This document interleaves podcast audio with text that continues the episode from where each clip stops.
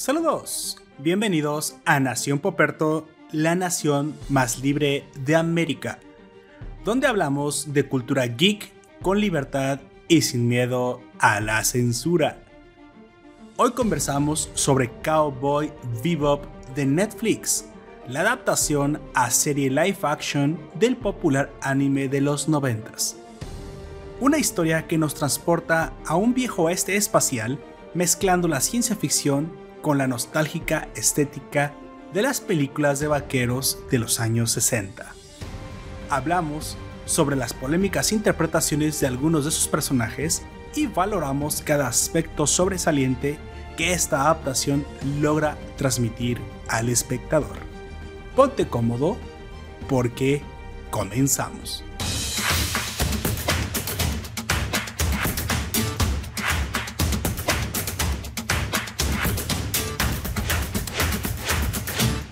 Pues bueno, yo soy Lord Poperto, voy a ser tu anfitrión a lo largo de este podcast. Te recuerdo que estamos transmitiendo en directo por twitch.tv diagonal Nación Poperto. Suscríbete para que nos acompañes en los directos en vivo o síguenos en los sitios de publicación de podcast más importantes de Internet como Google Podcast, Spotify, Evox y, y YouTube.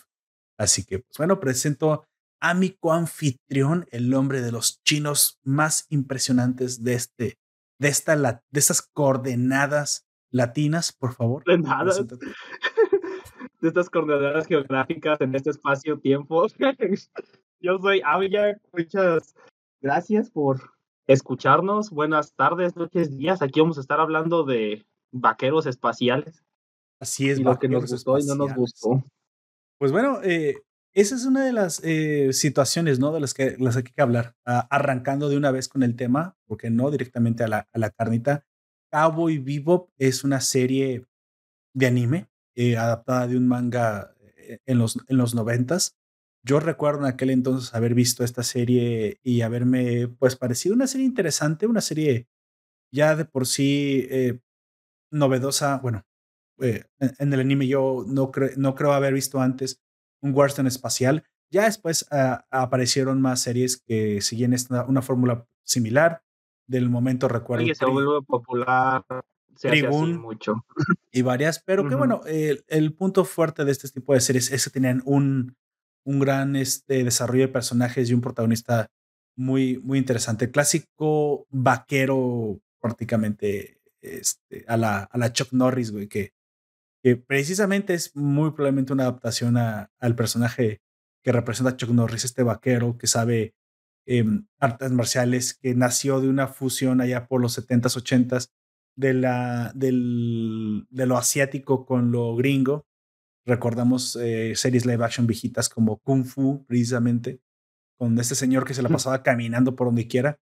Y pues bueno, eh, Pike, ¿por qué no? Viene a ser una adaptación en la cultura asiática de este tipo de personajes. Recordamos que los japoneses tienen mucha, mucha influencia de los gringos al de los norteamericanos, al grado incluso que ah, tenemos eh, ciudades ficticias dentro de la serie como Nueva Tijuana, que está en un asteroide. bueno, eh, es que definitivamente esto es una adaptación al, western, pero al, de ciencia ficción, ¿no? Y bueno, Netflix recoge este gran título. Netflix se atreve a, a, decir, ¿por qué no podemos llevar este, este título a la, a la pantalla? Bueno, pues ya para Tegarne no va, pero a, a live action como no, a la plataforma. Y siendo que hay que recordar que en Estados Unidos, eh, para ellos, para los norteamericanos, esta serie sí fue una de los grandes clásicos, pegó muchísimo dentro de... Incluso lo tienen como un anime de culto. Para, exactamente, si tú vas a ver una de sus listas, muy probablemente de top 10 de todos los tiempos, vas a encontrar, si no en el primerísimo lugar, cerca de los tres primeros lugares, Cowboy Bebop. Y tú me dirás, bueno, Poperto, pero a mí no me parece una serie no mala, pero a lo mejor no para que esté en mi top 10. Es cierto, este es un fenómeno que sucede exclusivamente en el mundo anglosajón y me imagino que tiene que ver mucho por la precisamente adaptación de algo que es referente a la cultura de los, de los estadounidenses, que es precisamente toda la cultura western.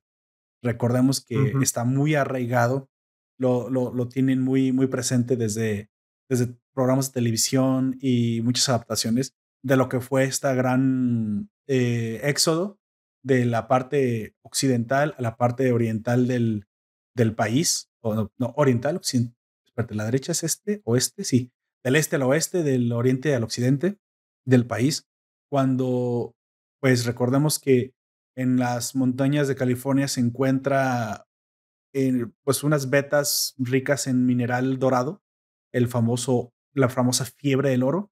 Y entonces es donde nacen todas las leyendas del, del western, ¿no? De ahí se fundan las innumerables eh, pueblos que vemos en las, en las películas, pueblos, eh, ya vi muy probablemente, eh, que nos recuerdan a, a, pueblos fantasmas, ¿no? Con su salón, con, las, con la cantina, con hombres armados. eh, siguen ahí, si es que siguen ahí, solamente es por patrimonio cultural.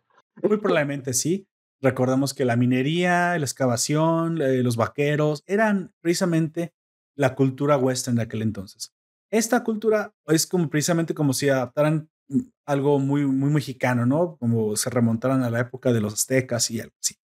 Pues esa es la razón por la cual muy, muy probablemente Cowboy Bebop hace un homenaje y una adaptación de esta, toda esta cultura y lo comprime en una serie con un excelente desarrollo de personajes con un ritmo que, valga hasta decir, para su momento estaba bien, era un anime de los noventas y tenía, pues, eh, esta, sensación de episodios conectados entre ellos, pero que iban contando una, una clase de historia más importante por detrás, un drama, un, un drama que se iba a ser cada vez, siendo cada vez más grande, un enemigo que daba la sensación de ser eh, un, un, enemigo imbatible, pero a lo largo del tiempo se iba conociendo un poquito más de él. Ese tipo de, de, de, estructuras de western, ¿no? Recordemos que el personaje principal, si bien es un personaje bastante fuerte, bastante poderoso, eh, es un personaje, como, como dije, recuerda al clásico Chuck Norris, eh, que es tan bueno con las armas de fuego como también con, con las artes marciales, hacían una combinación muy extraña, que no la he vuelto a ver en, el mundo moderno, más allá de estas películas de, de, God, que, que, curiosamente son británicas de Kingsman. ¿Recuerdas esto? En, la 2 específicamente van a América y ven la oficina de Kingsman eh, eh, con vaqueros, ¿no? Y dices, está un poco increíble. Pero no, lo, he vuelto a ver. son, es un concepto interesante de lo que muestran ahí, que incluso con la tecnología que hacen la, cuerda para amarrar los animales, bueno, que se utilizaba hace mucho para animales, pero es como una cuerda de plasma o algo así, qué pedo. Yo recuerdo hace mucho tiempo cuando estaba muy chico, cuando veía la televisión, bueno, la televisión abierta, pues, vimos la televisión abierta, había un programa de caricaturas, caricaturas, antes de que aquí en México el anime dominara prácticamente por completo todo el ámbito, y muy probablemente esto también le pasó a los países de, Centroamérica y Sudamérica. Eh, recuerdo que muchas caricaturas, muchos cartoons gringos ah, estaban dominando por completo los horarios estelares infantiles recuerdo una serie con un vaquero espacial precisamente a la ciencia ficción que me hizo que me remontara en, su momento cuando vi Cowboy Bebop. Dije, ok, se parece, no es exactamente lo mismo, pero es muy similar el, el, el, concepto. No más que este vaquero sí era un vaquero que andaba arriba de un caballo y tenía hasta, era de hecho un sheriff, ¿recuerdas? Que se llamaba Brave Star. No sé si alguien recuerda mm, o, sus. Sí, sí, sí, ya sé cuál dice. Entendería que tú no lo recordaras, güey, porque es muy viejo, pero. Brave Pero sí, no lo, nunca lo vi, pero lo reconozco. He visto cosas de que de repente ponen en clips o cosas así. De Brave Star es como de, ah, es, eh, ya con el nombre que me dijiste, ya lo ubico. Nunca lo vi, pero sí lo ubico. Era un sheriff Apache, güey, de hecho. De hecho, en el mismo Cowboy Vivo, en la serie original hacen como un chiste de eso porque sale un vato que literalmente va a caballo en todos lados, que es muy gringo. Al, punto en el que en el doblaje que hicieron tiene este acento extraño, que de repente sí. que, que tienen los, los gringos cuando tratan de hablar español. Pero my friend, mi amigo. mi amigo. ¿Cómo has estado? Sí. Luego les voy a la conjugación. Es tan random es tan random porque de repente ves al caballo corriendo por encima de un edificio como de, güey, qué pedo. En Bravestar el puto caballo se paraba en dos patas y agarraba una escopeta, güey, o sea, y hablaba y la chica dice, ¿qué pedo? El caballo era badass, güey. Me, me, acuerdo y era, estaba muy buena la serie, bueno, yo me acuerdo que estaba muy buena la caricatura, las caricaturas, mis caricaturas favoritas. El, el mismo Apache. yo recuerdo que estaba muy buena, pero cuando la vas a ver dices, ah, chale, creo que no. Y, y, yo no lo pensaba en aquel entonces, fíjate, pero eh, estaba vestido de sheriff, de, de hecho de ranger. Recordamos que la figura del Ranger Tejano, esta figura de justicia, todavía hasta el día de hoy sobrevive porque es una institución de justicia privada del Estado. En aquel entonces recordamos que el Ranger eh, era, no era otra cosa más que una clase de, de no, no mercenario, realmente por un agente de justicia privado que después... Pero alguien a quien el sheriff le pagaba. Exactamente.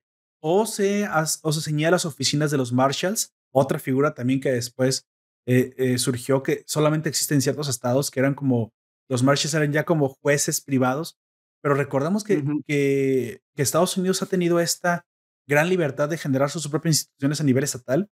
Entonces la figura de los Rangers, del Ranger Tejano era literalmente un, vaquero que iba a hacer justicia y que era profesionalmente un mercenario, pero no mercenario si no estaba ceñido a la ley. Bueno, sí, era como un mercenario. Y eso es lo que era, por ejemplo, Bravestar, y es muy probablemente lo que también nos interpreta Spike. Nada más que entrar en, ese, eh, en esa estética sería específicamente hablar de gente vestida con botas, a caballo, sombrero de sheriff, porque estaban bajo la jurisdicción de la ley, no podían matar nada más así. Sí. Recordamos que, el, el Podían matar si era necesario. Si era necesario. Así, si no, su orden era capturar. O en ocasiones, ya sabes la orden, ¿no? Captura, tráiganmelo vivo. O muerto. O muerto. Exactamente. Pero bueno, es, eh, Pike no. Pike representa una evolución de ese sentido western cuando hizo la función, fusión con lo asiático, precisamente en la figura reconocible de Chuck Norris. Pero bueno, desde entonces, ¿no? Desde entonces viene toda esta cultura y es posible que por eso los norteamericanos los, y los gringos les haya gustado tanto la adaptación al anime de en aquel entonces de, de Cowboy Bebop y que muy probablemente esta serie fue una serie muy esperada por ellos. Claro, yo también tengo que entender que en mi contexto, ah, me, parece bien el contexto, los vaqueros son algo también atractivo, no, eh, hay que ser honestos, es algo que nosotros no tenemos, que es prácticamente solamente se desarrolló en aquella parte del mundo, pero es muy interesante. Y bueno, ¿por qué no? ¿Por qué no? ¿Por qué no disfrutarlo, no? Como lo que es, un, un western espacial. Y es curioso, a mí la serie original me parece buena, pero no me parece hoy en día una serie que, que, me gustaría volver a ver. Sí, no me vayan a, los otakus, por favor, no me vayan a, a, funar por eso, o me pueden funar. Por eso dije lo de la funa al principio. A funar, lo veo venir. No, no me gustó tan, no me gusta tanto como para volverla a ver.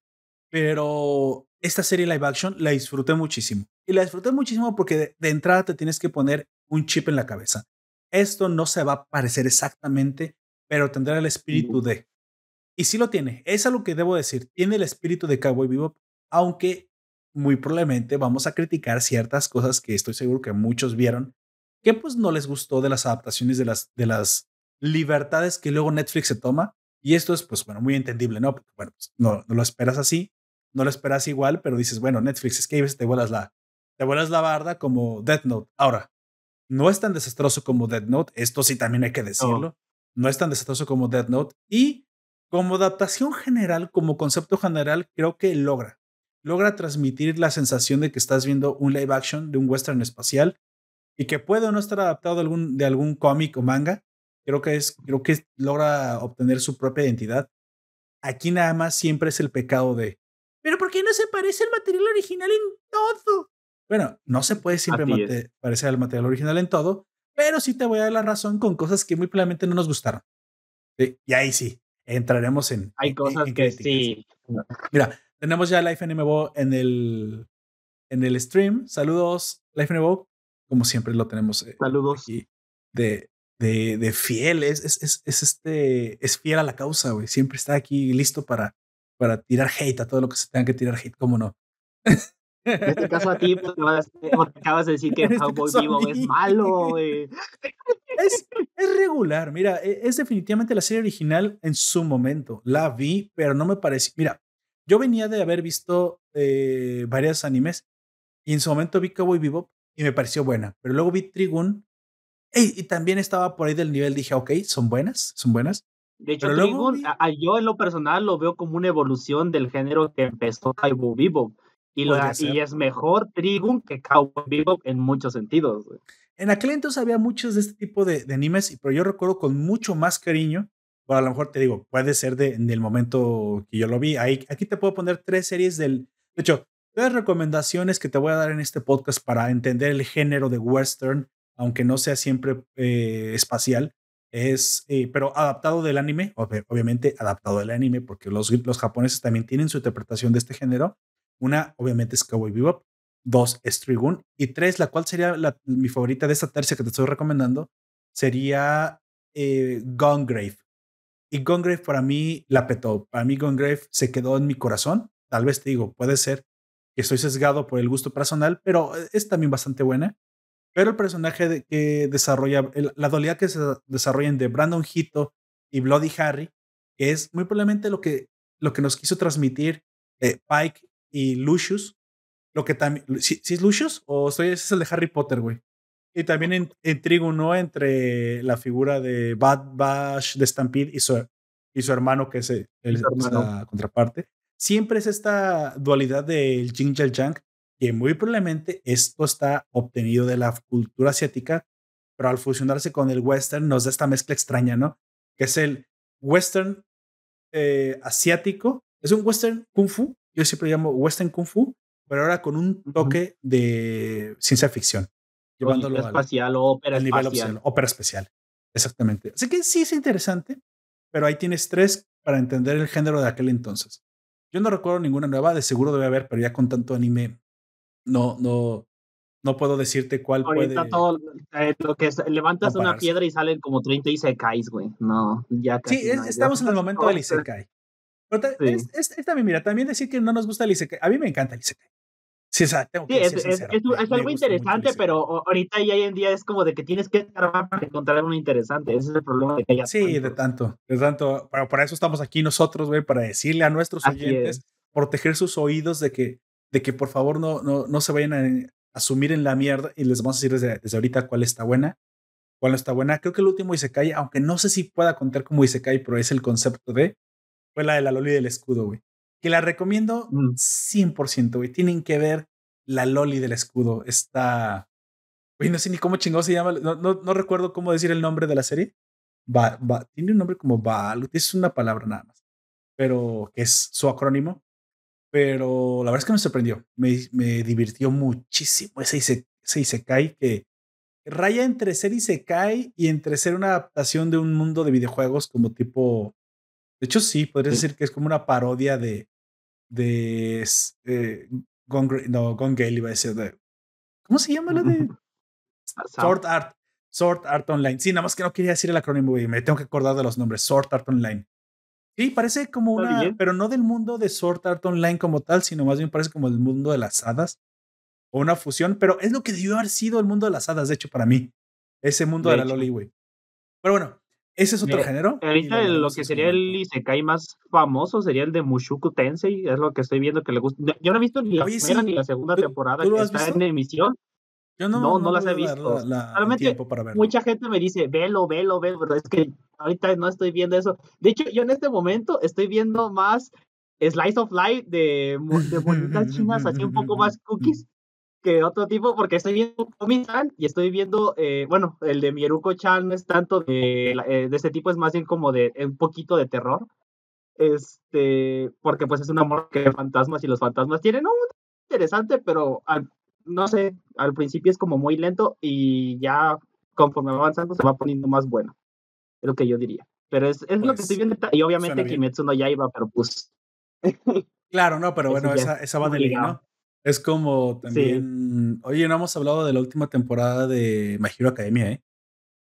sí, ya la, yo ya la terminé, ya la podemos, ya la podemos ver. la verdad es que con tanto pinche serie que tengo pendiente, hasta ahorita, hasta ahorita, me estoy poniendo al día con la animación de Naruto, güey. O sea, ya me lo sé todo. Yo leí todo el manga. Pero no había visto la animación, me había quedado, me había quedado en la muerte de. A ver, spoiler de Naruto, me había quedado en la muerte de Pain, güey en, lo que es la animación. Que, que, la mera verdad, eso sí, no, no puedo decir que haber esperado 15 años valió la pena. Cada pinche hora de ese, cada pinche día valió la pena. Esa, esa animación es impresionante y creo que al final de su vida, Naruto Shippuden ya había caído mucho en, pues en, aceptación, en rating, pero quiero decir que las animaciones son mejores que nunca, güey. son mejores que, que lo que jamás habías visto en, el pasado. Y creo que haberla visto tantos, con tantos años de, diferencia me parece que aún han envejecido no bien, güey. Han envejecido muy bien. Al día de hoy, muy pocos animes tienen la, la calidad de, estas, de estos arcos porque obviamente lo que todo mundo ya sabemos es que lo que adolece en estas series es la cantidad inmensa de fillers que hay entre serie, entre arco y arco, incluso entre mismos capítulos.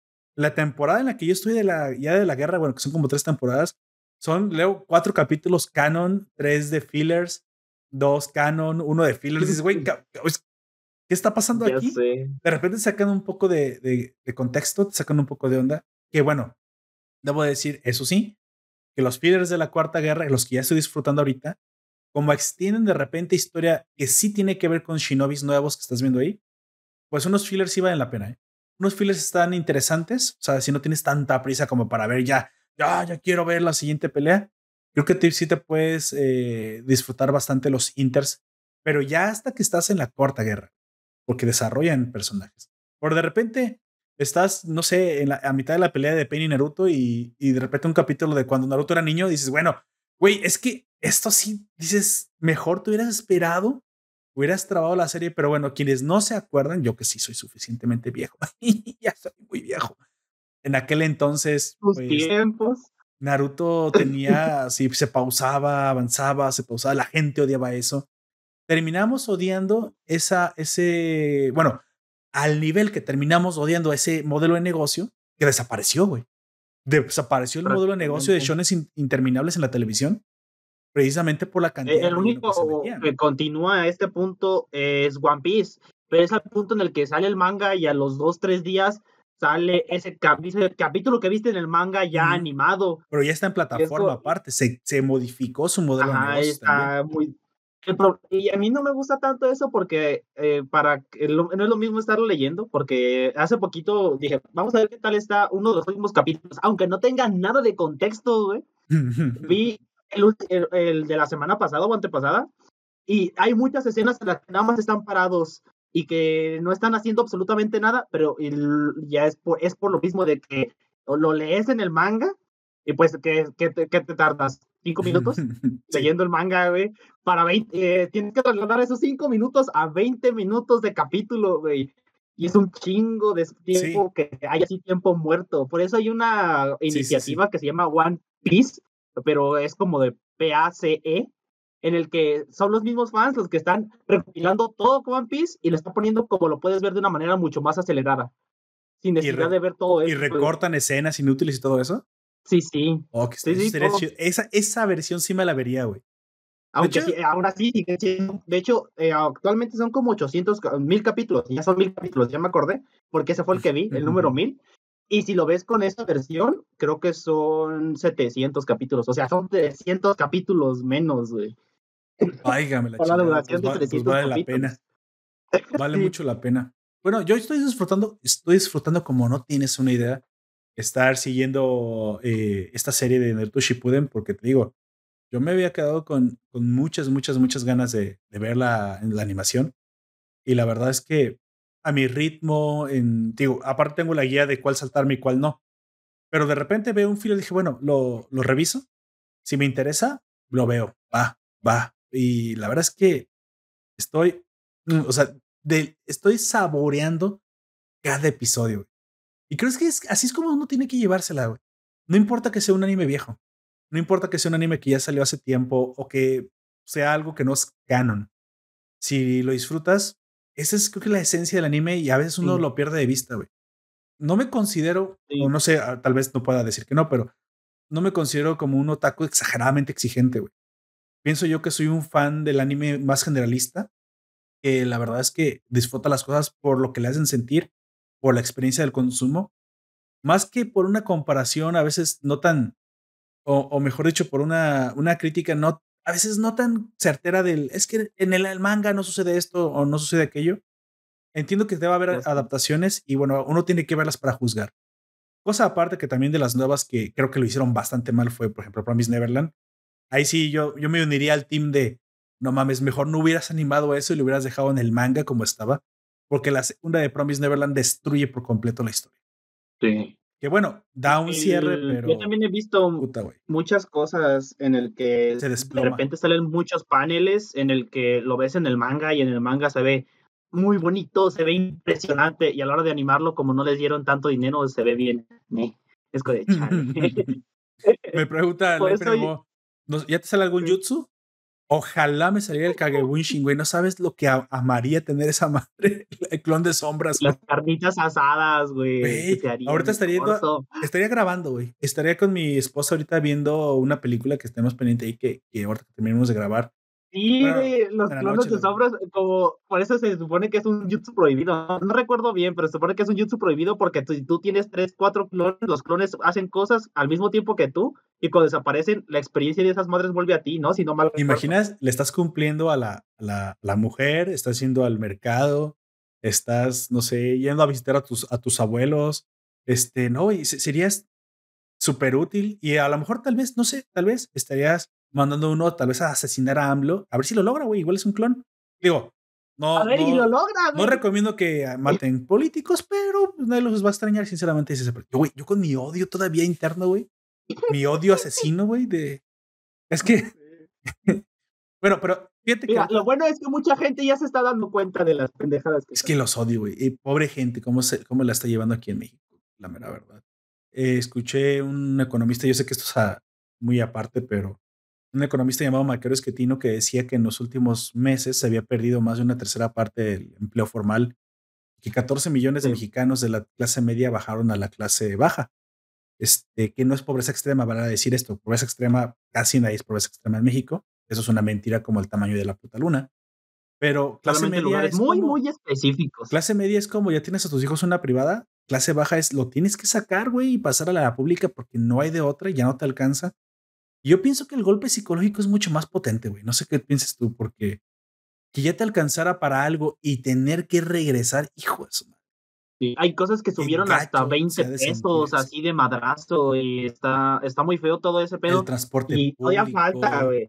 El gas. Todavía falta una, una probable crisis, todavía falta que llegue, güey. Hay una, este, estamos yéndonos del tema, pero es muy probable que haya una por un virus que está matando muchos cerdos que ya entró eh, a México, que es a ver, este, una crisis porcina en la que va, muchos cerdos pues, se van a tener que sacrificar.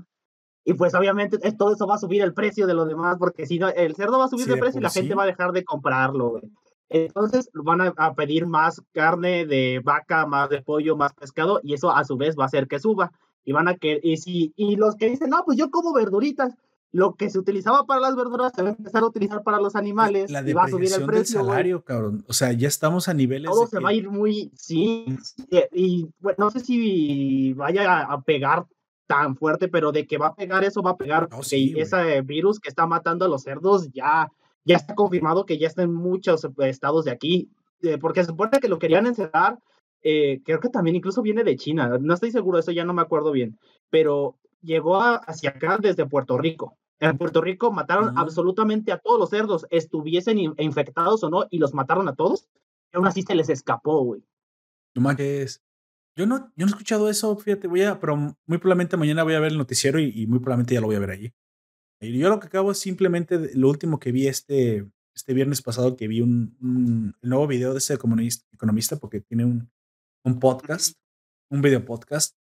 Decía que para acabar la cerecita del pastel es que aparte de que se nos acababan los ahorros, por eso la inflación está subiendo tanto, porque pues la gente no tiene dinero y, y, aparte es cuando menos te quieren prestar los bancos, pues, saben que no lo vas a devolver, la depreciación del salario, el aumento de la delincuencia, ¿qué va a pasar con toda esa gente que se quedó sin trabajo? Eso son filas. Va a buscar otra manera. Son, eso, son para rellenar las filas del crimen organizado, güey. O sea, la destrucción que está viviendo México, o el retroceso a 1990, antes es y mira, no lo quiero decir así, pero eh, a quien más afectó es a quien votó por él. Por él, sí. Porque es la clase media. Porque la mayoría eran viejitos que, ya no, que ya no podían trabajar y la otra era la, oh, la clase media, gente que tenía no, Godín, el Godín que votó por él en 2018. la mayoría son viejitos y godines puedo que uno que otro colado de, otra, de otros lados, pero de otro rango de edad o de otro tipo de trabajo, pero casi todos los que votaron por él fueron godines, como tú dices, y viejitos, que los viejitos no trabajan. Claro, promedio. Bueno, no sé cómo. Y ahora que ya no trabajan, eh, lo que yo vi de la crisis porcina es de un vato que yo sigo en TikTok. Eh, eh, esto va a decir, ah, lo sacaste de TikTok, pero el vato se dedica a eso, güey. ¿Quieres sacarlo de TikTok no se puede o qué? Es que todo lo no, que pues es que ya es un meme, es que ya es meme, güey. Ya es meme, por eso lo, lo digo. Yo, yo te lo saco de YouTube, güey, pues es lo mismo, bro. ¿Cómo se llama? Déjame acuerdo, del Dr. Porch, creo que se llama así el, eh, de ese vato. El Dr. Pork puerco. Y él se dedica a la crianza de cerditos, y me enteré por él. De hecho, ese fue el primer video que vi de él. Y empecé a seguirlo y he estado más o menos siguiendo un poco ese. Yo no he escuchado eso de la crisis porcina, ¿eh? Yo todavía hasta el día de hoy no lo, he escuchado. Pero no, a lo mejor De que le salió de las manos muy feo. Sí, les van lo van a escuchar temprano. Bueno. Volvamos a, a, lo que nos atañe, ya después de esta cápsula un poco mm, pues poco positiva, poco triste, poco positiva. Eh, lo que estemos vivos, pues seguiremos disfrutando el entretenimiento para que, para que al menos sobrellevar, esta pinche realidad. porque cuando dijiste eso me recordó esta escena de la película, de una película de Bob Esponja, dice, no creo que todo se vaya al garete tan pronto, parpadean y ya están como en más. Y todo se fue al garete, sí. dice cuántos eh, Mira, el peso mexicano todavía no se devalúa tanto. Eh, nomás te puedo decir que en este momento está oscilando o se está acercando a los 22, 23 pesos por dólar.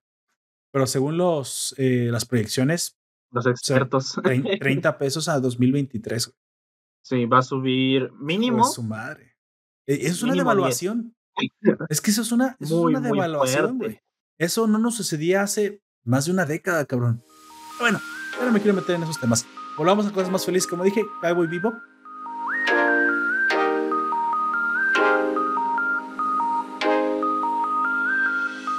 Esta adaptación de Netflix, que obviamente estrenada en noviembre 19 del 2021, tiene como los estelares, los actores estelares, a, gente como John Ho, actores como John Cho, Mustafa Shakir, Daniela Pineda, Elena Satine y Alex Hassel de los cuales el único que conozco realmente es nada más a John Cho, porque lo, lo reconozco de haber hecho a, al, este, al comandante Zulu en la película Star Trek. Nada más, güey.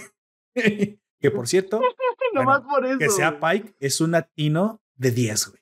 Le queda perfectamente. Sí, el personaje de Spike le queda muy, demasiado bien. Eh, por su actitud, eh, eh, su, su lenguaje corporal es muy parecido al de Spike. Y por si alguien no recordaba cuál es la premisa principal de Cowboy Vivo, es un anime, wow, en su, en su versión también en Netflix Live Action, de un grupo de recompensas liderado por Pike precisamente, que van a, a, cada planeta o cada, cada, cada, roca estelar, porque de hecho es todo en el sistema solar, no es, no es galáctico todavía, pero a cada lugar eh, espacial Nueva Tijuana, A, donde puedan, para capturar precisamente a criminales interespaciales, lo cual nos recuerda precisamente a la época de estos Rangers famosos que capturaban a vivos o muertos. Para el, de hecho, el, el póster, este de Wanted, se, se busca, este, existe precisamente, o sea, 20, 30, 50, 100 años en el futuro no importa la estética sigue siendo la de la, del viejo este, lo cual es un poco choqueante. De repente sí es un poco como anacrónico. es un poco extraño. Porque ves en, pues, en Nueva Tijuana, que es un puerto espacial en un asteroide, y ves la, la, la estética de como una colonia ahí en Tijuana, pero pobre, güey. Aparte, este, todo polvoriento. Nomás te viste un caballo por, por, por, otro planeta prácticamente. autos clásicos. Entonces se siente bastante, bastante anacrónico. Lo de western lo llevan en la sangre e incluso en la, en la, estética. Cosa que se agradece porque la mera verdad es que hacerlo, hacerlo y que, y que aparte cuadre, que se siente bien, que se sienta parte de, del, del realismo que se está manejando. Porque ahí luego, en otras ocasiones, cuando van a, por ejemplo, a la excavación, este y que ven naves cavando, o sea, ya futuristas, es, ok, sí existe la tecnología. Nada más que, bueno, el gusto por la estética western sigue existiendo ahí y pues bueno, eso no quiere decir que no sean, no sean naves espaciales de última, de última generación las que, que estamos las que estamos viendo que conducen, ¿no? Cosa curiosa porque precisamente la, el caballo de, de Pike es una nave personal, como un caza personal llamado el Bebop, que es precisamente el, la nave que él maneja con una maestría incomparable, ¿no? Que lo saca de muchas, este, de muchos apuros y que aparte le ayuda a capturar bastante bien a, muchos de, sus presas.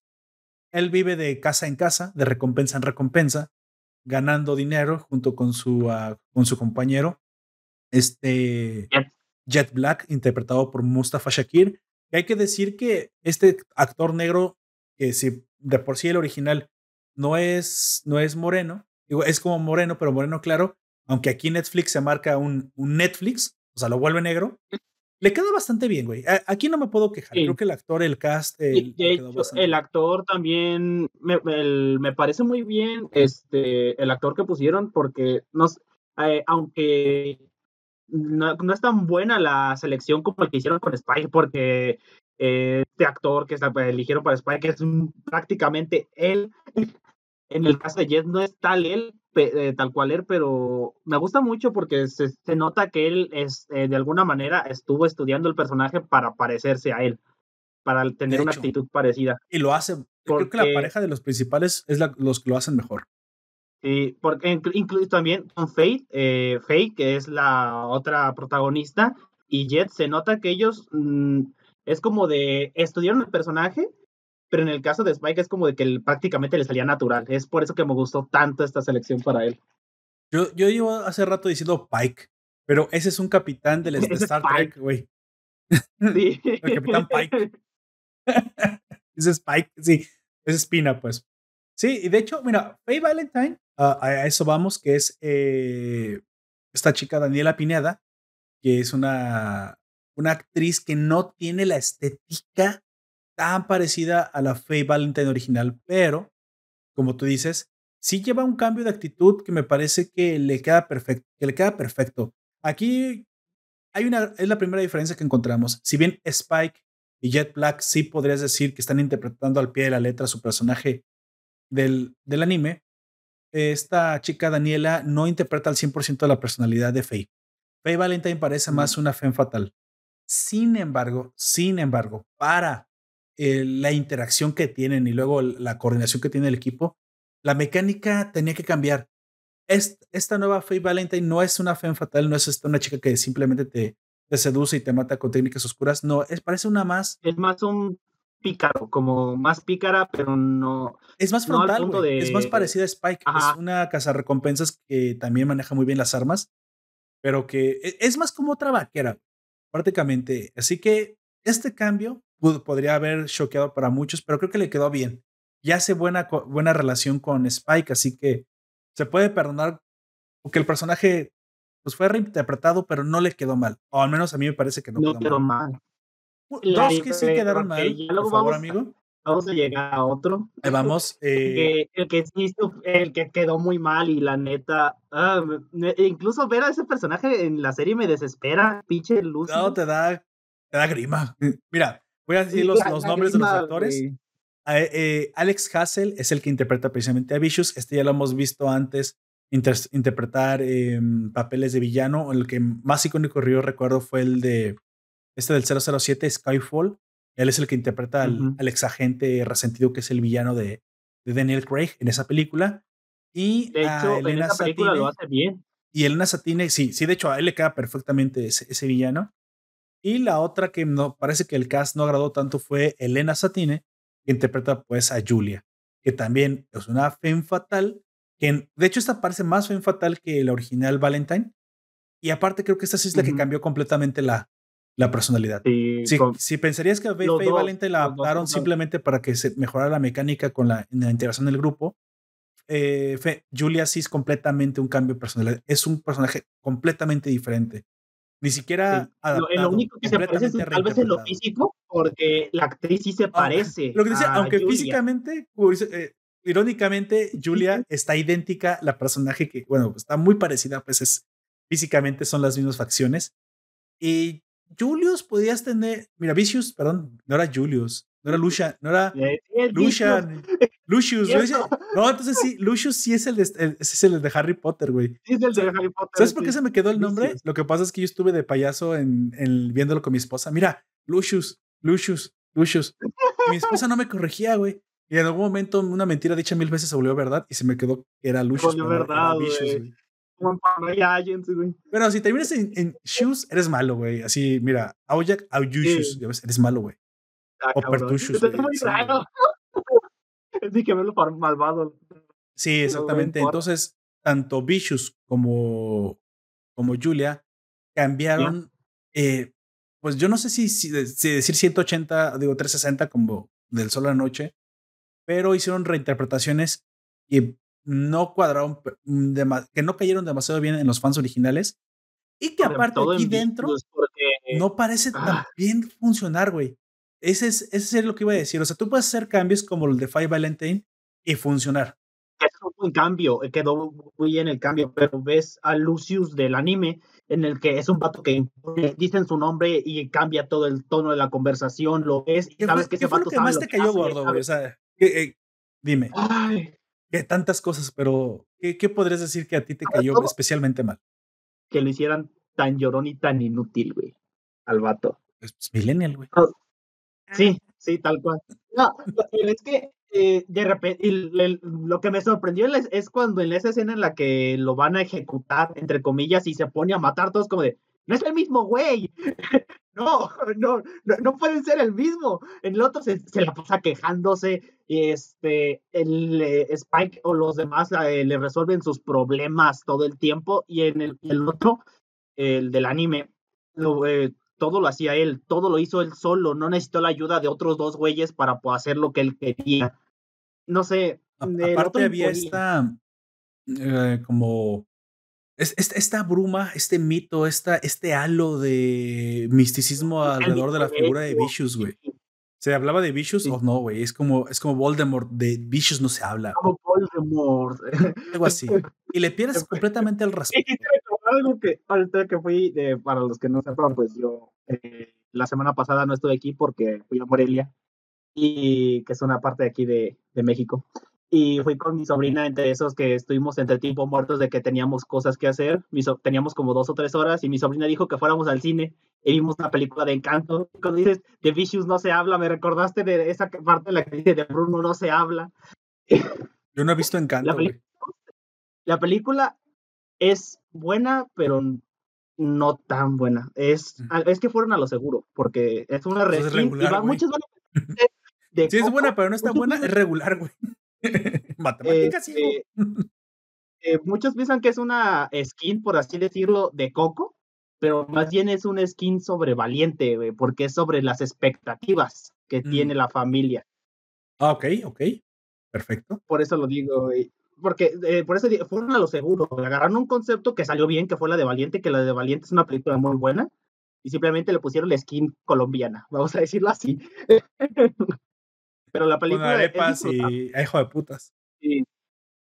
Bueno, no dice, maldiciones, eh, pero habría, falta, habría hecho falta eso, pero sí. bueno, al final creo que, creo que Cowboy Vivo eh, trata la adaptación, eh, tiene muchos puntos buenos. Por mencionar algunos, creo que su fotografía, la tecnología, o al menos como te la muestran, eh, está perfectamente llevada, y ejecutada y increíble. O sea, creo que esto ya lo llevamos diciendo mucho, güey, de Netflix. O sea, Netflix ya llegó al punto en que eh, es como HBO, güey. Ya no es televisión, es, eh, tienen cuando quieren, cuando quieren, ojo, comillas. Cuando quieren, hacen muy bien las cosas la ropa, las adaptaciones, la, los efectos, que podrías decir que son por computadora, pero no, yo no creo que tienen muchos efectos prácticos, ¿eh? Tienen muchos efectos sí. prácticos. los que están hechos por computadora están bien hechos, no se ven mal como... No, he visto la película también, pero eh, ¿has visto los trailers de la nueva película de Clifford que se ve que está hecho con Photoshop, güey? Esa pendejada se ve bien extraña. No sé. ¿Cuál sería Premiere, güey? Porque Photoshop solo es para fotos. Sería Premiere. Pero sí, sí te entiendo. No, te dije Photoshop, hazte, hazte, una idea. After Effects. Estoy consciente que. Sí. Eso digo. A ver, ¿qué Porque ni siquiera es el mismo programa y lo metieron ahí, güey. Eso es a lo que me refiero. no dice live. Encanto es una peli es gringa sobre una Colombia que parece Venezuela. No sé, para, para, mí, son, para mí son lo mismo, güey. La Gran Colombia era lo mismo. No sé. no sé, perdonen los que nos escuchan de aquellos países que no, no sé mucho la diferencia. Solo sé que en, algún, en un lado comen arepas y en el otro también.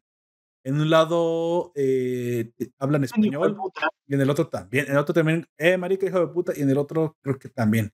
En un lado hacían eh, telenovelas y en el otro, ah, no sé, no. ¿Qué gran diferencia las telenovelas? Hay los dictadores. Creo que en un lado hay un dictador y en el otro tuvieron una guerrilla. Ah, pues, o sea, la verdad es que nos parecemos tanto que.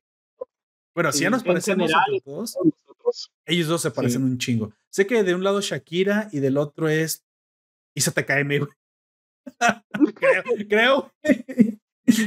IZTKM es el nombre del programa, no, no de la actriz. No tengan la menor puta idea. Solo sé que Bolivia no tiene salida al mar, güey. Eso sí.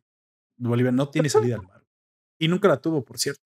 O sea que quien diseñó ahí las fronteras te mamó, güey. Así como, mira, los voy a trolear sin salir al mar, güey. Oiga, pero, pero es que sí, se la, ¿por qué no se la pone? Ya sabe que después ya no, eso va a ser pedos políticos. Nah, está bien. Y ahí Simón Bolívar troleando, güey, a la gente. Es un problema para Ese va a ser su pedo. A ver, es un reto, güey, que no tengan salida al mar. Ah, a lo mejor son los escogidos por Bolívar. Bolivia, Bolívar. Ah, güey. No se las iba a poner fácil, güey.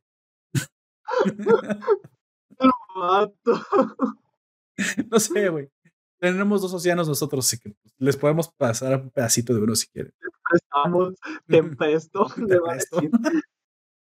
Llévate a Tabasco, por favor, que, que, que es la tierra natal de este pendejo que llamamos presidente.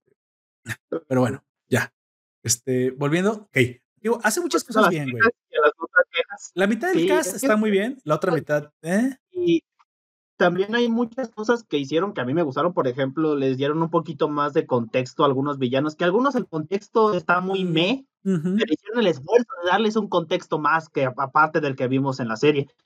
El, que, el que menos me gustó fue el contexto que le pusieron a Pierre, este super villano, porque ese, ese sí es un super villano con la armadura que tenía, güey, que era una fuerza imparable. Este, el otro le pusieron como de que está un poco, eh, en esta más bien, le, que está traumado con los perros y que le hicieron muchas cosas en los experimentos. En el otro me gustaba más que fuese un poco más misticismo del que tenía y que cuando se dieron cuenta que fue lo que le pasaba es que era un no neurotípico al que la situación se le salió de las manos, porque no pudieron, no supieron cómo ayudarle al punto en el que se convirtió en un psicópata porque él tenía la mente de un niño de cinco años en el anime. Aquí se ve que es alguien que tiene comportamientos infantiles, pero sigue siendo un adulto. Por eso me gustaba más. Creo que ese es el único que tengo, es que los villanos, por así decirlo, secundarios que tiene la serie. Que bueno, hay que decir que a pesar de ser secundarios, están, están bastante bien llevados también a, Bien, llevados a live action, están bien ejecutados. Creo que me gustó mucho el, las... Mira, aquí es donde hay algo que que mucha gente a, lo mejor tendría que apreciar más de la serie defendiéndola un poquito, siendo un poquito la voz del diablo, que luego la caricaturización de live action hace que queden mal las cosas, quede como muy, muy ridículo, muy fuera de contexto, con un cringe ahí medio raro. Y eso es lo que normalmente le sucede a las series japonesas. Déjame decir que los live action japoneses son malos por la mala actuación y exageración de sus actores. No porque tengan, no tengan la lana para llevar al. Porque porque sus adaptaciones, para bien o para mal, ellos tienen el dinero y la producción si quisieran para hacer cosas así. Ya hemos visto que lo pueden hacer, pero luego como que no saben encontrar este sweet spot, este momento, en este lugar entre caricaturizar al personaje para que se sienta pues que es algo como fantasioso, que es una adaptación de un anime, pero no hacerlo tan extremadamente serio. Mira, los Power Rangers hace tiempo encontraron ese punto, güey, de que se las crea así, sí, alargas. Sí. Tú, no importa cuántos años tengas, güey, tú ve un Power Ranger moderno y te va a gustar, güey, porque lo, ya, ya encontraron la forma de hacerlo. Y ellos, eh, bajo su universo, tiene sentido que las cosas sean así de exageradas, pero cuando ves los... ¿Salen chispas de la ropa? Sí, sí, ¿por qué no? Sí, güey, sí, sí, ¿por qué no? Chispas de la ropa, perfecto. Pero ves los live action de estos vatos que tratan de hacer cosas parecidas a lo que hacen los, los Power Rangers con esa eh, caricaturización, esa exageración, pero no les sale bien porque no les crees. Sientes como de, güey, esto es demasiado cringe, demasiado raro como para que lo hicieran. Pero, los, eh, a lo mejor también en parte es porque, pues, como ya dijiste, los Power Rangers ya se cimentaron, ya, ya tienen su tiempo haciendo haciendo lo que hacen, güey. Aparte esperas que griten Red Ranger y Yellow Ranger y sí, Power Force y la chingada y bailan y le mueven y, o sea, eso sí. Pero muchas adaptaciones a live action de los japoneses, cabrón. Sobre todo de los japoneses. Son muy malas, muy malas. Yo vi Attack on Titan, de las más nuevas que he visto. Muy contadas. Creo que lo puedo contar con los dedos de mi mano. Hasta esa que te encanta a ti, güey. Easy Breezy. Está Heizuken. La de Heizuken. Está ex. O sea, eh, mira, está muy buena la, la, la, producción. O sea, el, el, CGI que montan sobre los capítulos están, están preciosos, güey. O sea, está muy bien adaptado. Pero otra vez, güey, sus pinches actuaciones que nos causan cringe, güey, están, están muy mal, güey. Y esto es algo que yo, la primera vez que lo vi ejecutado por Occidente, que dije, güey, es que así deberían ser todas las malditas adaptaciones de, del anime, güey. Estos le encontraron cómo hacerlo. Por favor, llévatelos Japón. Fueron los, los, ahora las, eh, pasó algo muy raro con esos directores, güey. Los hermanos Wachowski. Las hermanas Wachowski. Ahora son las hermanas Wachowski. Pero en aquel entonces eran los hermanos. Es que un tiempo, todo el tiempo fueron los hermanos Wachowski. Luego fueron él y la hermana Wachowski. Y luego ya fueron las dos hermanas Wachowski.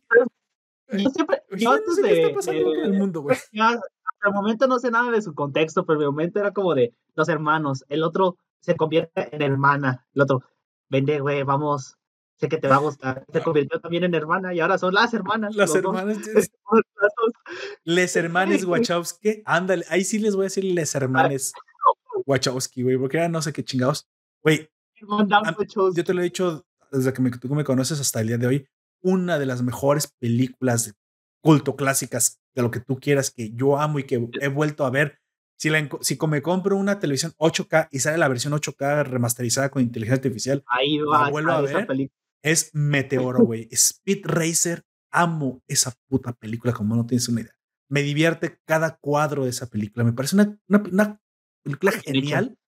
Una adaptación de Meteoro que no solamente adapta la esencia del anime, sino que se atreve a inventar, güey, a, a, sobre ese universo.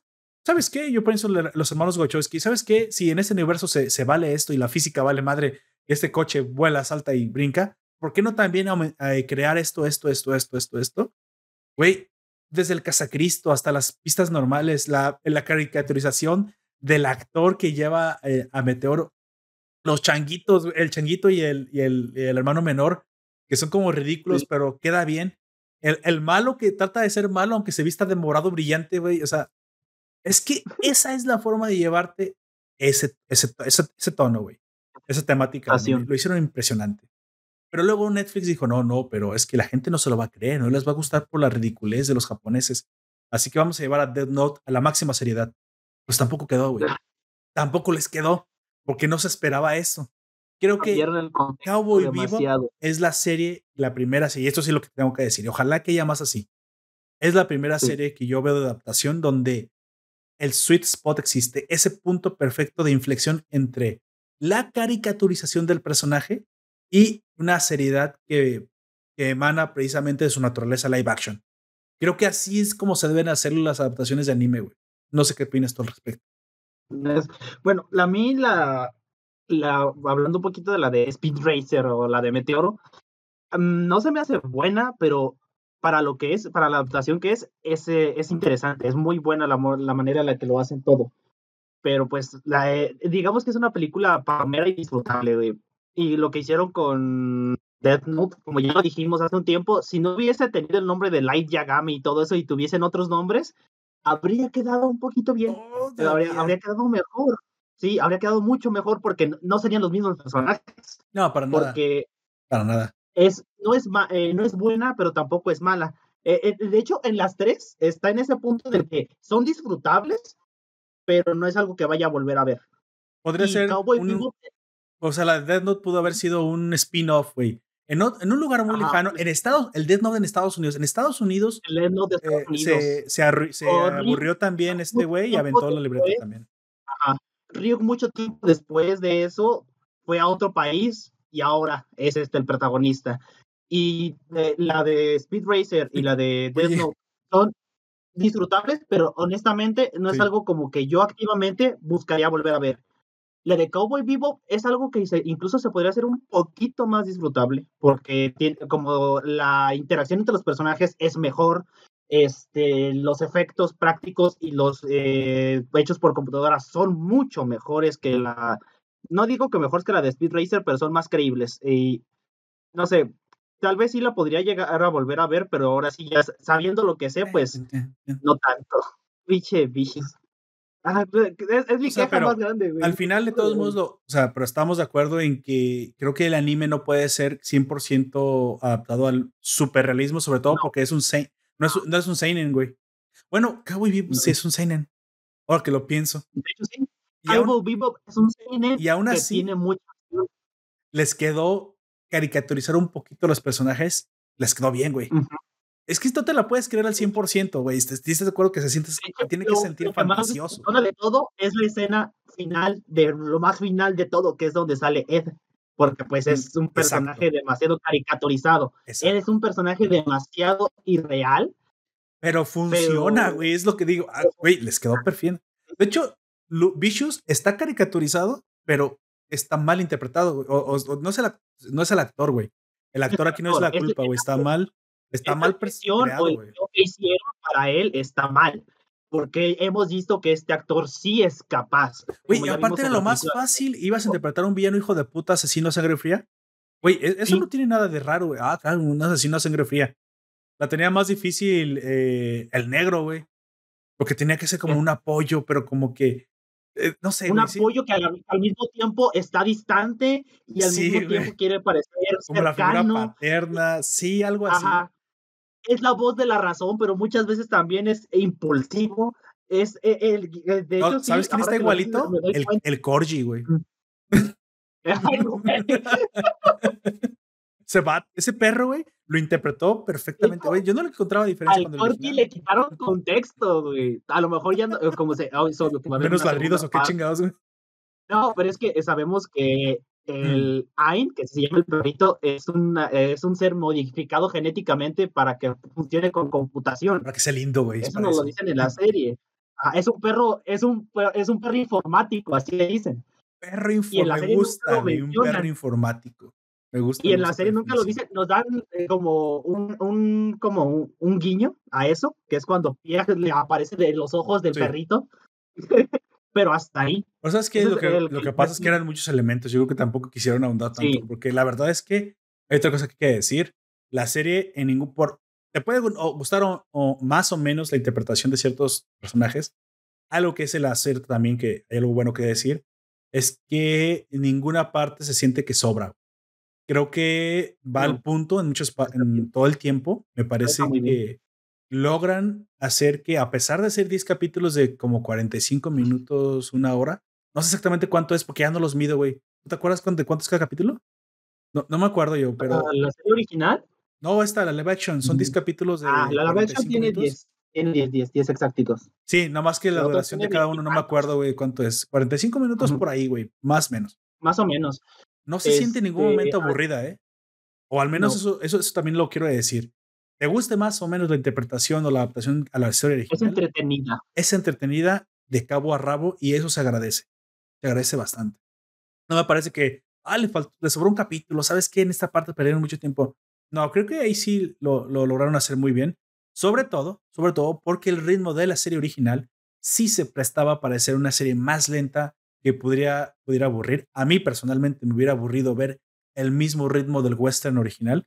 Y aquí no sé qué hacen exactamente, pero, pero lo logran. Porque mira, incluso hasta la plática de, en el primer capítulo de Spike con esta chica que también era en Nueva Tijuana, que era una actriz muy probablemente mexicana, estaba preciosa la latina. Entonces estaba muy guapa esta actriz.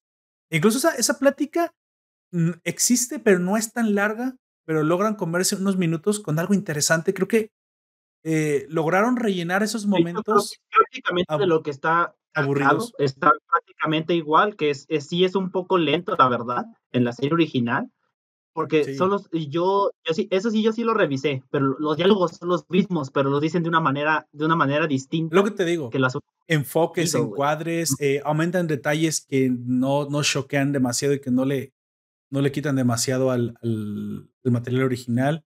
Eh, puedes alargar en una parte, de hecho se agradece que de repente algunas partes se alarguen un poquito más para contemplar, ya que esta serie también es un eye candy, que decirlo.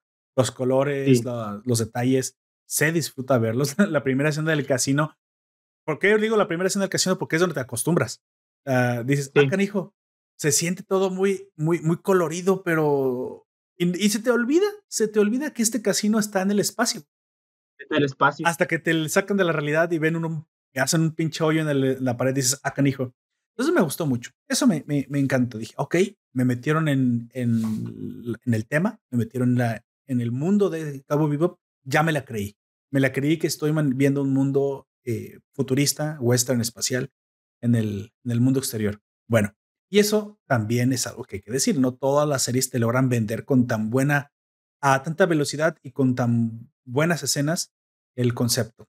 Recuerdo que hace poquito estos japoneses que ya ves que no sé si se cae, pero tienen, no me acuerdo cómo se llama este, este género, este survival gaming o survival game, o ya ves que Alice in Borderland y esta, ¿cuál perdón dijiste? Battle Royale. El Battle Royale. Ah, sí, pero. Pero esto de japonés, ¿no? Que te secuestran y te llevan a otro lado para que pelees por tu vida y quién sabe quién chingas lo hizo. En Kuchipan, que ya se por ejemplo. Pero Alice in Borderland, Borderland que tiene su, su live action, dices, bueno, ahí las actuaciones han mejorado bastante. Yo no sé si porque también es precisamente que Netflix metió su cuchara y dijo, ¿sabes qué? ¿Sabes qué? Sí, Japón, pero vamos cambiándole un poquito a las actuaciones porque la mera verdad, no, no son internacionales cuando las haces así.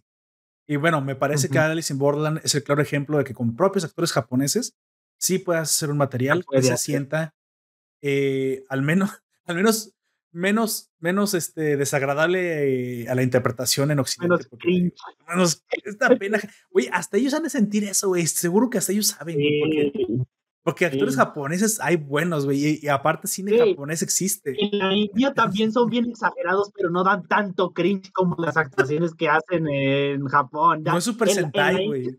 En la India da risa, los que hacen lo de la, esas exageraciones en las películas de Bollywood dan un poco de risa, pero, eh, con, pero con el tiempo te acostumbras. Yo ya he visto como tres o cuatro películas de esas, más por meme que por ganas. bueno, sí, por meme y por ganas, pero, están buenas, ¿eh? las pocas que yo he visto están buenas, güey. Están buenas, porque al principio es como de que se te hace muy exagerado, pero terminando esta película ya te acostumbraste. Y las que vas viendo dices, ah, es que este, eh, así son ese tipo de películas. Pero ves a los japoneses y es imposible acostumbrar a ese tipo de. no, así como. Güey, esos silencios incómodos, hasta ellos los mismos los han de sentir, güey. Así como que. Sí. Así les dicen que actúen, güey. O sea, güey, los coreanos lo saben. Los coreanos hace tiempo sí tienen esta, ay, megadrama, pero no actúan de forma exagerada, actúan más, más como novela mexicana, güey. Pero no, no se llevan a, También es exageración. Nosotros como mexicanos sabemos que esto que nosotros hacemos en las telenovelas son una exageración, pero es una exageración que eh, dentro de ese mundo te terminas acostumbrando y se lo crees. ¿Qué te aventarías la, la, reseña de una, güey? De una, de un drama, pero de, de fantasía. Pues hay, quieres. Hay una chava, hay una serie que se llama Strong Girl, o sea, chica fuerte, Strong Girl, Bung Sun. Bung Sun es el nombre de la chica. O sea, chica fuerte, Bung Sun. Bung Sun. Ah, está, está, muy rara esa serie porque la chica, fíjate, estoy hablando de Cowboy Vivo, pero ya metí una serie coreana. La chica es muy fuerte. No, Poperto, no mamar. Sí, sí, sí, mamar. Sí, sí está fuerte. pero muy fuerte, o sea, tiene un poder. Su poder es que nació con una mega fuerza que, por ejemplo, que por ahí la quieren asaltar, algo así, y el asaltante le, le pega y le saca a volar, pero, pero cabrón, como tres metros, cuatro metros en el aire. Y todo lo que le pasa es muy gracioso a, la pobre chica, pero comienza a tener como también dramas eh, que se involucran con su vida. Y ya no me acuerdo porque la vi hace mucho tiempo en Netflix, pero la verdad es que la disfruté tanto que dije, ok, lo que yo, no, que no, me, que no, que no me gusta son los dramas exageradamente melodramáticos, que de esos hay muchísimos.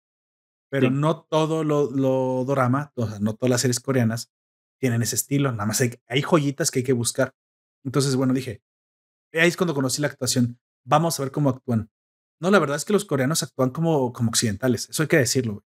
Tal cual como occidentales. Lo que les puedo yo decir es que tienen un poquito de producción, pues no, medio novelesca, güey. O sea, hay series que la mera verdad necesitan más producción para que brillen. Pero luego también Netflix se mete y te hace cosas conjuntas como te acuerdas esta película de Sweet, no, esta serie de Sweet Home, que es la de terror, güey. Sí. Adaptada y dices, ay cabrón, o sea, ahí dices, cuando el billete Ah. americano se junta con las adaptaciones coreanas, sacas algo muy Y el interesante. talento Y el talento. De hecho, Sweet Home, una de las que recomendamos, ¿te acuerdas hace mucho en nuestras, Sí, sí, en nuestros tops de recomendaciones? Sweet Home está muy buena. Muy, muy, muy buena. Y la De verdad es que sí te da un poquito de miedo de repente. series que mi mamá no, mi mamá ve- no ve muchas cosas de, de Corea o de otros países, casi siempre son cosas de Estados Unidos y, y algunas cosas japonesas. Y ella, la primera cosa que vio de esto, de este, de coreanos, fue esa, la de Ah, Sweet Sweet Home. Home. Y se vio también Alice in Borderland y se vio otros dos doramas que dijo, no me gustaron tanto porque son muy, eh, Darks. muy dramáticos. Eh, es que la palabra dorama es, de una, es la manera Drama, que dicen drama. Claro. Y ella, ah, eso- ahora que lo ver. dices tiene, tiene sentido. Ah, vas a ver. sí, claro. es, pero dice que ya he visto como dos o tres series, no, no sabría decir cuáles, pero que no nada más son de tal cual dramas de, de coreanos que te han gustado mucho, pero pues ahí de vez en cuando siempre la veo viendo Grey's Anatomy o Betty la Fea, que Grey's Anatomy ya la van a quitar de Netflix. Por favor, ya, ya llévense Grey's Anatomy, güey. Ya, se- ya está muerta esa madre. Que digo, estuvo bien en su momento. Estuvo bien en su momento. No voy a decir que no, pero es como Doctor House. No me la volvería a aventar de nuevo, pero pues, está muy buena. O sea, como que aceptar, me la Es vi. una buena serie, pero tampoco tan, tan como para verla. Claro. Bueno, vamos, vamos este, dándole avance, amigo, porque ya, ya está, se nos está acabando el tiempo. Sí. Estamos sobre el borde. Este, Yo quiero para, mencionar algo. sí, para, Antes de terminar, quiero mencionar algo. Eh, este, había dicho que el que menos me había gustado había sido Pierre, pero no es cierto. En el que se meten en la mente de Spike, me gusta cómo interpretan cuando se están metiendo con la mente de él esta inteligencia artificial.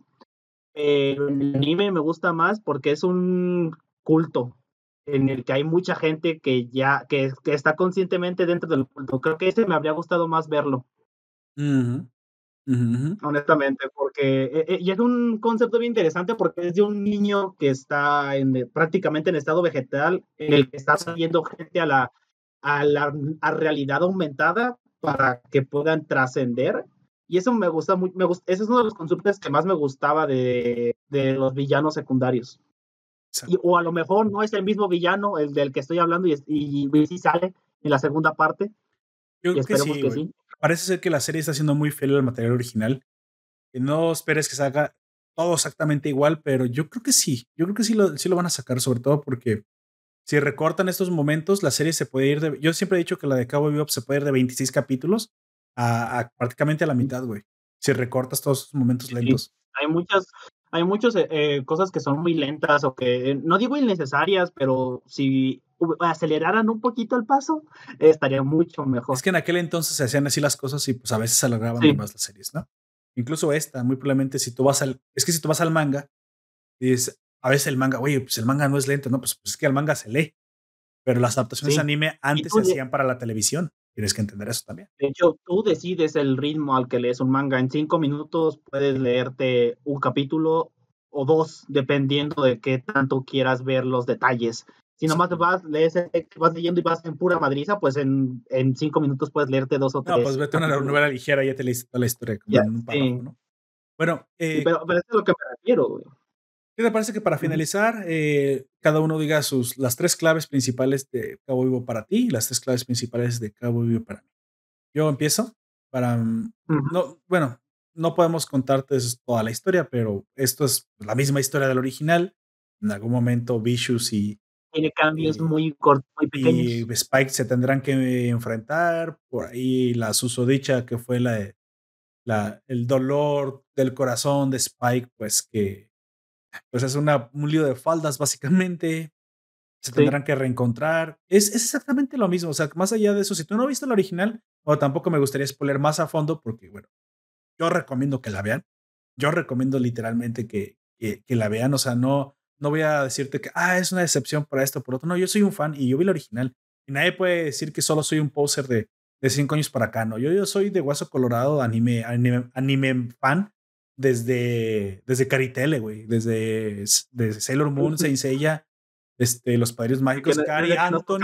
ver como cinco veces seguidas la saga de Radix en, en Canal 5. Por... Puto Radix, güey, ya deja de volver a la Tierra, güey. Ya me, ya me tenía hasta la madre este cabrón. Sí, este... yo, estaba, yo sí me sentía bien confundido porque, ¿sabes qué? Que no la habían matado ya. Ya volvió, ¿Por qué regresó? sí. ¿Y qué pasó con el otro? Ya iban, ya iban a matar al mono. Ya iba a explotar a Mekusei. Hijo de su madre. Iban a matar al mono rosa. Yo, yo así le decía, porque Majin Buu, el gordito, al otro. El, el, Kid Buu, yo le decía el mono rosa porque pues no para mí en mi mente no, no pueden ser lo mismo, güey, son bien distintos. Uno era el mono rosa y el otro era Majin Buu. Pues que no estaba peleando ya contra el mono rosa, ¿por qué regresó Raditz? no, era lo que yo decía. Televisa, cómo te odio con toda mi vida, qué bueno que te esté cagando la chingada, maldita televisora. Pero bueno, el caso es que pues así es como se consumía la, el anime antes, ¿no? Y bueno, desde aquel entonces hasta el día de hoy, yo nunca había visto una adaptación que lo hiciera tan bien como Cabo y Vivo, o sea, dentro de lo que cabe, aparte de la película que me dije de Speed que para mí es la mejor que he visto, pero que ya lo hiciera con un espíritu que verdaderamente se sintiera que, estás viendo el anime. Otra vez, eh, creo que cosas de las que no nos gustan son muy probablemente cagadas de Netflix, que, pues, bueno, entiendan los Netflix así. Pero, por ejemplo, vamos a ver a, otros, otros productores. ¿Sabías tú que, por ejemplo, el, la adaptación de este cómic súper sangriento de The Boys?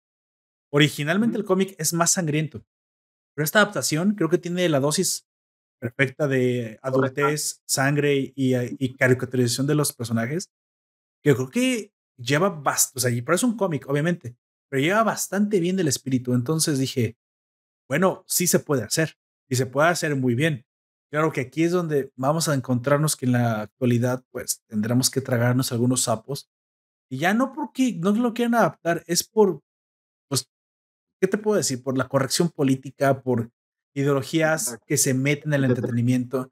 Y yo creo que eso ha sido parte también de que, teniendo, la tecnología, teniendo el talento, salgan estos detalles, güey. Yo quiero pensar que es que este efecto Netflix eh, lo van a corregir en el futuro, porque de verdad se tienen que dar cuenta, pues con tanta pinche serie que cancelaron, que la gente no pues quiere ver a huevo política en sus series. No quiere ya estuvimos, ya vas, o todavía estamos, que cancelaron ya estamos en el pico de bajada de, lo, de la sobrecorrección. Estuvimos ya en un pico en el que todo tenía una sobrecorrección y yo creo que ya estamos de bajada en ese pico. Y va a haber un punto en el que esa sobrecorrección se va a estabilizar a ya no ser eso y se va a empezar pues a hacer como, no, no, digo que tal como se hacían las cosas antes. El bolsillo de la gente es el que vota al, final, ¿no? Por cierto, hablando de eso, mucha gente se queja exactamente hablando de eso, creo que les va a costar bastante con la de Resident Evil, güey. Que la gran, gran apuesta de esta nueva, que muy probablemente aquí también la reseñemos cuando llegue, de esta nueva producción que también es de Netflix, ¿no? La de Resident Evil. La, gran, la gran apuesta de este Resident Evil era que era súper fiel a los videojuegos. Sí, sí, sí, todo muy bien. O sea, hombre, tienes, Tienes el uniforme, ¿no? Los grafitis. Los grafitis de la pared ahí están, güey. Oh, muy bien. El cartel de Bienvenido León. Oh, sí, sí, sí, muy bien. El lunar en la nalga izquierda de León de, de en la parte de abajo. Muy bien, pero ¿por qué chingados León es latino, güey? ¿Qué chingados? O sea, güey, ¿por qué se parece a Carlos Oliveira, güey? Es que esa es la. Dices, güey, ¿Por qué no puedes También el, algo que fiel al personaje. van a hacer una adaptación también en live action de One Piece y eligieron para como protagonista, o sea, para Luffy, a un latino. Que eh, en Luffy es más, es más creíble, ah, porque Luffy tiene que puede ser, ¿eh? más parecida a la de nosotros, güey. Sí, caribeño, aparte es caribeño. sí, es caribeño, güey. Bueno, ahí no me quejaría, tiene mucho sentido aparte porque en One Piece hay tanto diversidad porque todo el mundo es la, es la edad de oro del marítima porque hay mucha gente por todos lados y tiene sentido en parte que haya asiáticos, latinos, gringos, europeos, todos revueltos por todos lados, ahí tiene sentido, pero no sé. tiburones que hablan, güey, porque hay, hay One Piece los personajes no tienen una puta regla, güey. Son animales o Ni siquiera anatómicamente tienen una regla como de 3 centímetros de altura, que se supone que son adultos. ¿Qué pedo, güey? Se le One Piece, sí, ahí sí no, pero lo que yo digo es que no te tomes tantas libertades, güey. O sea, yo creo que va a ser un fracaso y ahí, la, ahí se van a dar cuenta que no nos gusta ni siquiera que metiendo negros donde no van, güey. Porque tampoco queremos que metan blancos donde no van. Y, o sea, hay un material original que tiene cierto espíritu, respétalo, güey. ¿Cuál es el puto problema? Tu política te va a costar dinero. Bueno, que te cueste. Que te cueste. Así como en este momento no nos molestó que Jed fuese negro, porque el que era el personaje no, no influye en nada. Aunque el personaje era medio merillón, medio, medio, medio moreno. Medio moreno. En el caso de Leon es que él, es un tipo blanco.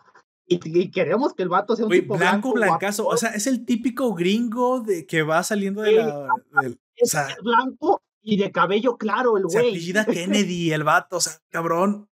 No hay nada más gringo que un pendejo que se llama. Es el único rubio aparte. Ese güey sí es rubio, porque ahí tienes a, este, al a Chris, que pues es pelo ah, negro, castaño, podría ser un poco más moreno. Incluso Chris habría quedado más como un latino, güey, porque el vato es más moreno, tiene cabello oscuro, pero porque a Leon es. Luego Claire, Claire es pelirro, pelirroja, pero como casaña pelirroja, o sea, tampoco te la crees que, o sea, no es latina, güey, ni, es como tirar una negra. Es que eso respétalo, güey. Digo, no, Claire no, está Jill, güey, perdón. Jill, o sea, Jill, es blanca, blancota, blanco. O sea, Jill es la típica gringa de pelo castaño tirando a rubio cenizo, güey. Pero aquí como nos quejamos en este caso, por ejemplo, si hicieran un Blade blanco, nos íbamos a enojar porque Blade es un vampiro negro. ¿Qué vergas con un Blade blanco, güey? Por eso, güey, nos quejaríamos. Incluso si es un eh, pinche pícoro es de color verde. En el live un príncipe de rap blanco, yo no lo quisiera ver, güey. Nunca me pinche vida. ¿Un rapero blanco? ¿Qué, ¿Qué, es eso, güey? Después de Eminem ya no estoy, ya, ya, no estoy preparado para otro rapero blanco. Así es. Eh, si el vato es amarillo, rojo, verde, lo que quieras, si, y nosotros nos gusta tanto ese personaje, déjalo de ese color, güey. Porque es, es parte de la esencia del personaje. Exacto. Bueno, a ver si a ver si en verdad se, se cansan de, de, perder tanto dinero como yo te dije. Netflix ha perdido un chingo de dinero y ha cancelado muchísimas de sus animes, de sus animes, de sus series, más woke. Y todo. Porque ese es el, esa es la cultura woke, güey. Y yo no puedo agradecer más que la cultura woke pierda dinero, güey. Y se, se, dieron cuenta que les pasó, se les pasó mucho la mano con Kitties. Ahí fue como de que hicieron algo tan woke, para que era demasiado woke, que le salió el tiro por la culata. ¿Qué es lo más woke que llegaste a ver tú en, en Netflix, güey? El chile así. ¿Qué es lo más woke que llegaste a ver? Yo nomás vi un capítulo de Glow. Las luchadoras estas ah. dije, ¿qué, ¿qué va a ser eso? No, güey, no, ni siquiera lo terminé. Dije, no, Netflix, adiós. He-Man se mamaron, güey. Creo que fue He-Man. Sí sí es lo que voy a decir yo. Es que yo no soy tanto de ver cosas que son eh, tal cual producciones de Netflix, sino que más bien como que las distribuye o cosas que simplemente tiene las licencias. Así de que yo también voy a decir, este, con lo que hicieron Man en esta última adaptación, ese es lo más woke que he visto, porque de repente mi mamá, eh, más bien es de cosas que ve mi mamá, que yo cuando salgo a la sala, la veo viendo, como por ejemplo, que hay de, de, maquillaje o de ese tipo de concursos, ahí sí ha de haber un puta madral de eso, pero a montones de ese tipo de cosas. Mm, Yuya porno, sí. ¿Eh? Bueno, ya, ya, güey. O sea, tres, tres claves principales. Una, la fotografía. Sé por qué, por qué deberías de ver esta serie. La fotografía es impresionante, me parece que, que lleva, lleva a la, al, al siguiente nivel de, de tecnología visual el, la, la ambientación de esta serie. Creo que es la eh, forma correcta de, de venderte el, en un mundo tan rico en detalles como es el de Cowboy Bebop. Dos, el, cast principal, los dos cast principales, creo que, pero sobre todo el Spike, el cast, el cast principal me parece que, bueno, es el que más vas a estar viendo. Es un latino, este, este señor John les pegó, pero súper bien. Creo que es de lo que más me gustó. Tuvo, yo creo que es como lo que hicieron con Deadpool con Ryan Reynolds, güey. No, eh, no me eh, ahora que ya lo viste así, no te lo puedes imaginar de otra manera. Exacto, pero aparte, bueno, yo Deadpool no lo, no lo había visto mucho como Ryan Reynolds, pero sí la personalidad. Creo que con Deadpool el, el gran atino es que más bien soltaran la lengua y lo llevaran a clasificación C. Pero. También. Bueno, y tres, mm, yo personalmente agradezco, el detalle que más agradezco es que hayan cambiado el ritmo original y lo hayan vuelto más rápido. Definitivamente creo que Cowboy Bebop se disfruta más a esta velocidad. Incluso el anime, si lo, si lo volvieran a hacer a esta velocidad, que de 26 me traigan 12, yo lo agradecería, lo volvería a ver. Así sí lo volvería a ver. Creo que yo lo, sobre todo lo agradezco, ¿sí? Me encantan esta, esta, este ritmo que, que hizo que se fuera tan entretenido desde episodio 1 hasta el último episodio. Creo que eh, por muy pequeñas excepciones, en ningún momento se siente que alguna escena está de más, que se habla de más. No, para nada. Me parece que eligieron el, el contenido correcto en el momento correcto. Y eso se disfruta mucho en este western espacial que de otra manera pudo haber tenido sus ratos cansados. ¿sí? Esas son mis tres claves para Cowboy. Amigo, las tuyas. Pues yo, honestamente, esta sí o sí la tengo que compartir contigo. el Spike, güey. No, es que no hay otra manera de, de haberlo interpretado, güey. Me gusta mucho cómo hace todo el, el actor de los movimientos y todo eso, el lenguaje corporal eh, y la manera en la que habla, incluso en los dos doblajes, ya sea en inglés o en, o en español, porque también de vez en cuando lo ponía en inglés yo, este, se nota mucho que está, está tal cual, eh, calzado. Es, eh, no, ya no me lo puedo imaginar de otra manera, güey.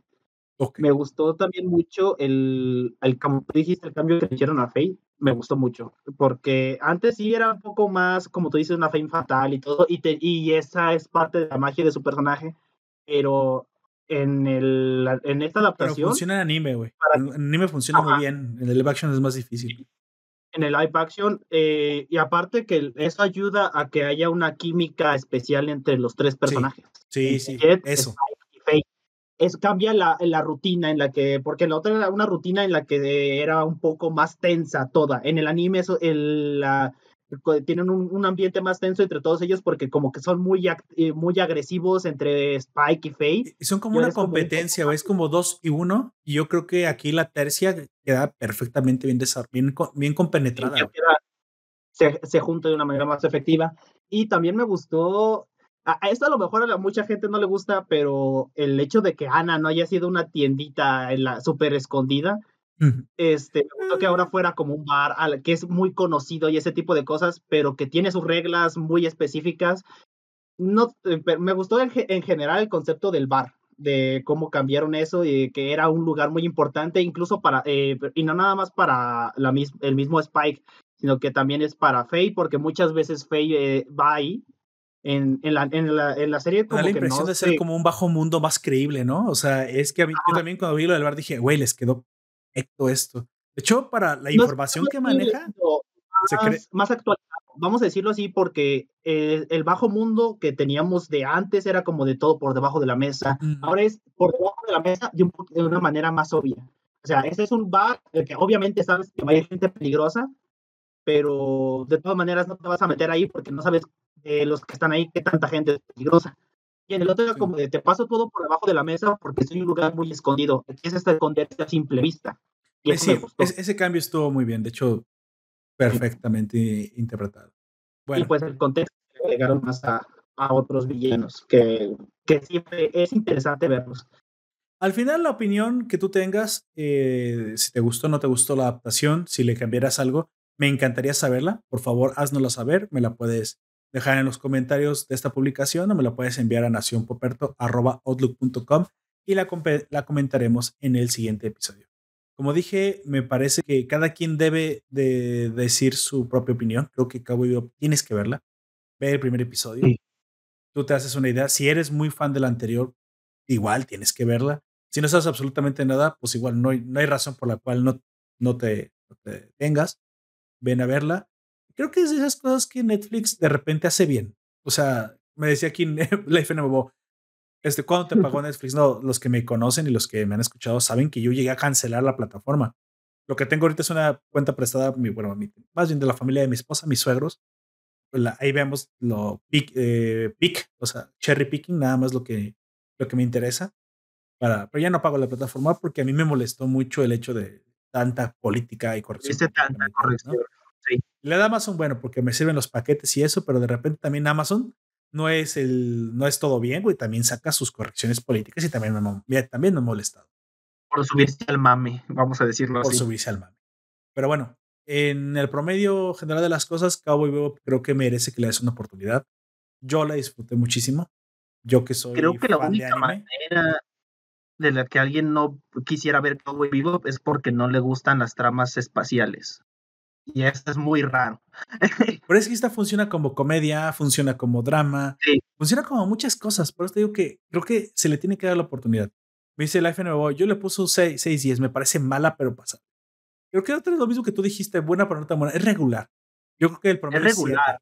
Es, algo que honestamente no veríamos tan seguido como de, ah, es que esta serie es tan buena que la quiero volver a ver. No.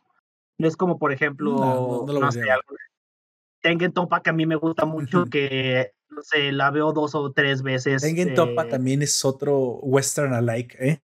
Ahora que lo piensas también. es bastante. Ah, pero con mechas. pero con mechas. O por ejemplo, hace poquito que me volví a terminar de ver, bueno, hace poquito, ya tiene como un mes el de Phantom Blood Orphans de, de, mm. Gundam. Ese me gustó mucho, es una ah, serie muy, muy buena. Ah, sí. Y la, esa sí la volví a ver, porque siento que esa sí vale la pena volver a verla. En algún momento toca, deberíamos tocar Gundam, pero güey, la historia es tan inmensa que creo que deberíamos atraparla de cachitos a cachitos y, y por ejemplo, como nomás le Phantom Blood y dar un poco el contexto de qué se trata, porque yo me la sé, bueno, creí que me, creo que me la sé todavía porque alguna vez vi una resumen de toda la saga y me aventé como, no sé, como tres horas. Tres horas de videos en YouTube haciendo algo que lo pones nomás de fondo. Eh, agradezco a aquellos que se dieron ese trabajo, pero sí es, enorme la pinche serie. Dice Life Nebo, Trigun está más chida. Creo que sí, Trigun tiene su, los, sí, Mucho mejor. Tiene los suyitos.